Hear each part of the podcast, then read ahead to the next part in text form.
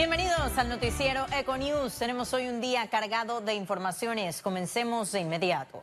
La investigación contra Kenia Porcel por los Varela Leaks quedará en manos del nuevo procurador de la Nación, señalan exfiscales del Ministerio Público tipos de El procurador de la administración Rigoberto González está contra el reloj debido a que perderá la competencia en las pesquisas contra Porcel a partir del 31 de diciembre cuando abandone el cargo. Va a corresponder a una fiscalía anticorrupción en la nueva administración del Ministerio Público porque lastimosamente el procurador de la administración no hizo nada para investigar. Lo que corresponde es que las investigaciones inicien y que el próximo Ministerio Público investigue no solo a la licenciada Kenia Porcel, sino a todas las personas que resulten vinculadas a los hechos tan graves de corrupción. Para el ex fiscal José Abel Almengor, hay aspectos que la Corte debe aclarar. Tiene la obligación de resolver sobre si esta información puede ser utilizada como noticia criminis para continuar con la investigación o la pesquisa penal. Pero, ¿cuánto tiempo podría durar la investigación? No debe demorar más de cuatro meses, toda vez que las evidencias están allí, salvo que después se convierta en una causa compleja y así lo determine previa solicitud de una fiscalía o un juzgado competente. Sectores de la sociedad que esperan que la designación de Eduardo Ulloa como procurador de un giro que logre sanciones penales. Recientemente el magistrado Luis Ramón Fábrega negó la solicitud que buscaba que el procurador de la administración se declarara impedido en las investigaciones contra Porcel. Félix Antonio Chávez, Econius.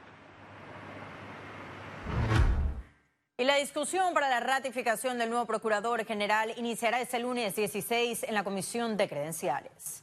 La Asamblea Nacional informó que la sesión será pública a partir de las 11 de la tarde en el Salón Azul. La comisión de credenciales está presidida por Roberto Ábrego del PRD, partido que tiene mayoría en esa comisión, integrada por nueve diputados. Además de la ratificación de Eduardo Ulloa, también debe hacerse la del procurador suplente y la suplente de la Procuraduría de la Administración. Misión Panamá es la estrategia planteada por la Cancillería para mejorar la imagen del país en el mundo durante un encuentro con parlamentarios europeos. El ministro Alejandro Ferrer reiteró el compromiso de Panamá con la transparencia. Estoy seguro que muchos tendrían una imagen de Panamá diferente, probablemente una imagen por referencia. Y no siempre esas referencias mediáticas son ciertas, ni positivas, ni hacen un esfuerzo en corresponder a la realidad. Pero se afectó la imagen de un país y nos afectó mucho. Fue injusto, pero eso queda en el pasado. Panamá lo que pide es que se nos evalúe de una manera justa y no por consecuencias mediáticas y sobre todo queremos que ustedes, nuestros invitados, conozcan el verdadero Panamá. Y representantes de la sociedad civil no descartan reanudar las protestas contra las reformas constitucionales.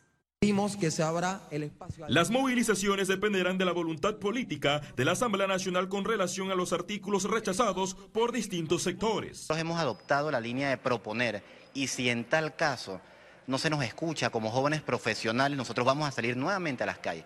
Nosotros estuvimos en septiembre en las protestas como grupo, en octubre en las protestas como grupo, pero cuando se abrió esa oportunidad de participar en el Pleno y proponer, nosotros adoptamos esta medida. El movimiento Relevo propone que se adicione la segunda vuelta para escoger al mandatario de la República. Hoy en día tenemos presidentes que ganan con un 30 o 33%, lo cual no es representativo. El presidente Laurentino Cortizo decidirá en las próximas semanas el futuro de las reformas tras la marcha de gremios magisteriales y sindicales realizada en noviembre. Lo que esperamos es que en enero el presidente tome la mejor decisión, que es retirar el paquete de reformas eh, por la forma poco transparente en que se manejó, la forma expedita, acelerada, tambor batiente y que no se consideraron las consultas ciudadanas que se hicieron a nivel nacional. A partir del 2 de enero de 2020 iniciará la segunda legislatura, donde la Asamblea continuará con los tres próximos debates para ir al referéndum. Félix Antonio Chávez, Econius. Economía. Y en 2020 podrían eliminar el impuesto de 5.5% que está afectando a los juegos azar en Panamá. Así lo informó la Junta de Control de Juegos. La industria de juegos de azar registra pérdidas de 4% por el impuesto de 5.5% al jugador. El gobierno analiza eliminar esta tasa. En los casinos completos, que son los que tienen mesas de juego, el turista ha dejado de jugar porque no están de acuerdo en que se les cobre. Queremos hacerlo responsablemente para que esto ayude efectivamente a aumentar los ingresos de los casinos, pero no, no más que todos los ingresos, que aumente la empleomanía en el país. Porque estamos hablando de que eh, antes de este impuesto existían 320 mesas de juegos. Ahora las mesas de juego han bajado a 190 mesas de juego. A razón de este decrecimiento, los juegos de azar adeudan 1.5 millones de dólares en impuestos al fisco. A partir de enero del año pasado, hubo un operador que no me pagó los impuestos. También encontramos otro operador que debería medio millón de dólares él solo en impuestos otros operadores que pagan la mitad de sus impuestos y no los pagan completo. Actualmente, la industria mantiene 44 concesiones, 13.614 máquinas tragamonedas tipo A, 6.777 máquinas tragamonedas tipo C y 191 mesas de juegos. La Junta de Control de Juegos adelanta la interconexión de las máquinas tragamonedas. ¿Nosotros qué queremos? Saber en tiempo real cada dólar que le entra a una máquina tragamoneda. Ya esa auditoría rudimentaria de ir al sitio, pedir papeles, quedarse mis auditores dos, tres meses para entonces darme un informe y encontrar los hallazgos, lo podemos tener en una semana. En 2019, los juegos de azar generaron 76 millones de dólares a la economía. Ciara Morris, Econews. Y el Consejo Nacional de Trabajadores Organizados con NATO lamentó en un comunicado la posición de los empresarios frente al salario mínimo. El sector de trabajadores acusó a los empleadores de que en cinco meses de trabajo en la Comisión Nacional de Salario Mínimo no hayan presentado ninguna propuesta. Esto frente a las 12 presentadas por la clase trabajadora que incluyeron cambios a la forma en la que se establecen los 37 salarios mínimos escalonados. Y hay bajas perspectivas de contrataciones para el primer trimestre del 2020. Los detalles en el siguiente reporte. La expectativa de empleo neta en Panamá para inicios de 2020 es de menos un por ciento. Así se refleja en la encuesta de Manpower Group. Es decir, que de cada 100 contratos que tenemos hoy en día registrados, vamos a tener una contracción a 99 contratos. Esto es una situación que, que, estamos viendo que se da primordialmente porque el empresariado tiene incertidumbre sobre qué va a suceder en cuanto al aumento del salario mínimo. Hay sectores con mayor tendencia a contrataciones. Tenemos crecimiento dentro del sector de telecomunicaciones y transporte, tenemos crecimiento ahí en el 8%, seguido del sector servicios que crece en un 6% en cuanto a contratación de personal y le sigue la construcción en un 3%. Los empleadores manifestaron que por la situación económica mantienen otras prioridades. El gran problema es que todos los números que hemos visto indican que no solamente es que no se contratará nuevo personal o no solamente es que se, se disminuirá más el personal.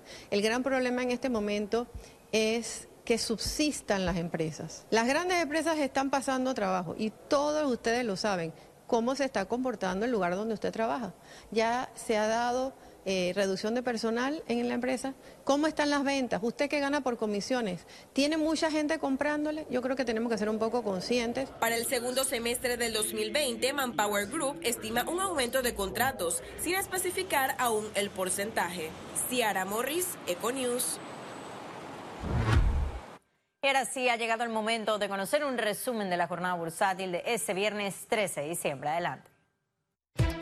El Dow Jones cotizó en 28.135 con 38 puntos, sube 0.012%. El IBEX 35 se situó en 9.563 con 70 puntos, sube 1.1%.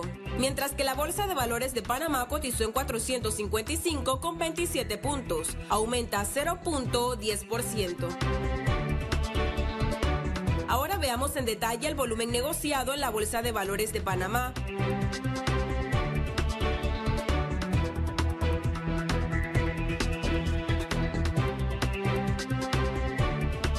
Total negociado 14 millones 357 mil 370 con 71 centavos.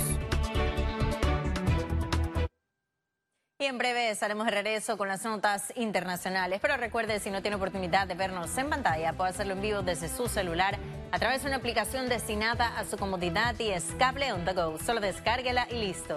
No se vayan y que en breve estaremos de regreso con mucho más de la emisión de hoy de Econews.